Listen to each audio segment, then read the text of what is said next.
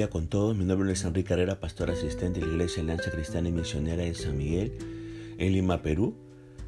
Quisiéramos tener la reflexión del día de hoy, eh, miércoles 8 de febrero del 2023.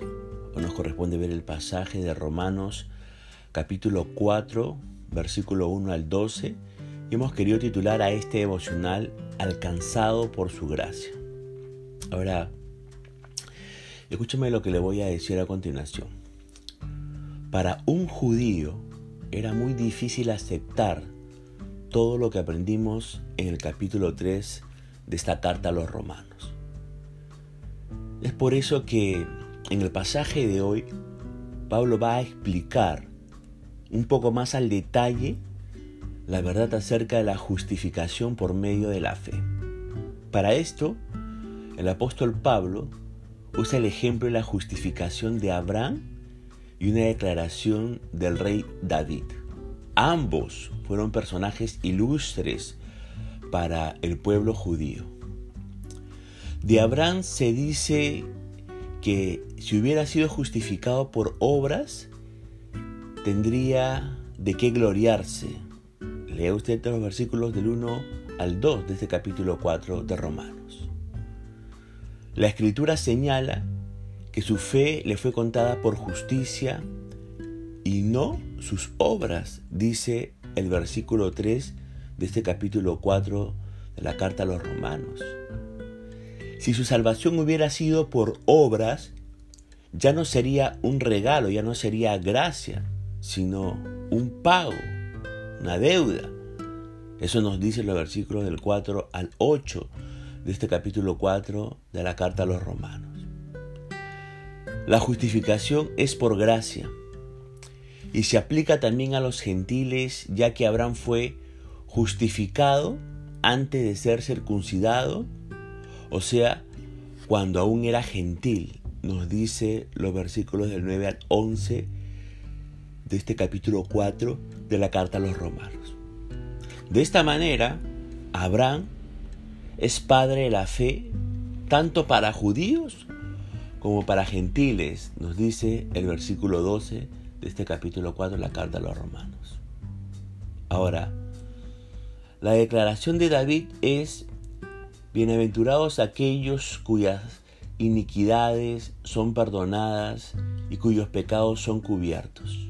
Bienaventurado el varón a quien Señor no inculpa de pecado, nos dice los versículos del 6 al 8 del capítulo 4 de la carta a los romanos. Para decirlo de una manera sencilla, la salvación es gratuita.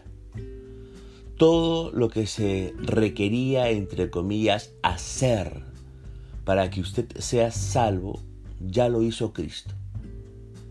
Ahora, es triste ver que muchos se que se llaman eh, creyentes en Cristo, ¿no? Muchos se llaman creyentes en Cristo, pero no dejan de creer en sí mismos.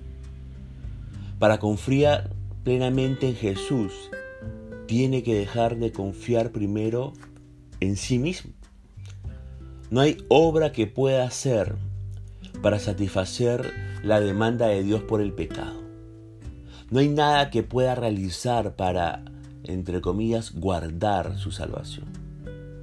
Su justificación descansa solamente en Cristo y en nadie más. Ahora, ¿qué hubiera sido de nosotros si la gracia de Cristo no nos hubiera alcanzado? ¿Qué hubiera sido de su vida y de mi vida si esa gracia, si ese favor inmerecido no nos hubiera alcanzado? No hay forma de pagar esto, pero sí muchas formas de agradecerle. Ahora escúcheme por favor. La vida de Abraham puede ser un gran ejemplo que puede utilizar al predicar el Evangelio a un religioso, así como lo escucha. Abraham puede ser, Abraham con su vida puede ser un buen ejemplo para que nosotros lo podamos emplear si es que queremos predicar el Evangelio a una persona religiosa. Pero para que pueda dar un sólido testimonio de la gracia de Dios, primero debe tener esta convicción muy bien cimentada en su vida. No se concibe la idea de que una persona esté anunciando salvación y esperanza en Cristo y que al mismo tiempo esta persona no esté 100% segura de su propia salvación, ¿verdad? No se concibe esa, esa situación. Por eso le pregunto, ¿no? ¿Ha entendido que la salvación no depende de sus obras? Yo espero que sí. Ahora mire, si de verdad somos salvos, si de verdad hemos experimentado la gracia de Dios, si en verdad hemos sido justificados, si en verdad le hemos dicho a, Cristo, perdona nuestros pecados o perdona mi pecado y haz de mí una nueva persona, quiero ser tu discípulo, entonces ¿sabe qué? Adoremos a Dios y agradezcámosle por su gracia cada día. Ahora, Quiero a continuación dejarle algunas maneras prácticas de cómo testificar del Evangelio a una persona religiosa.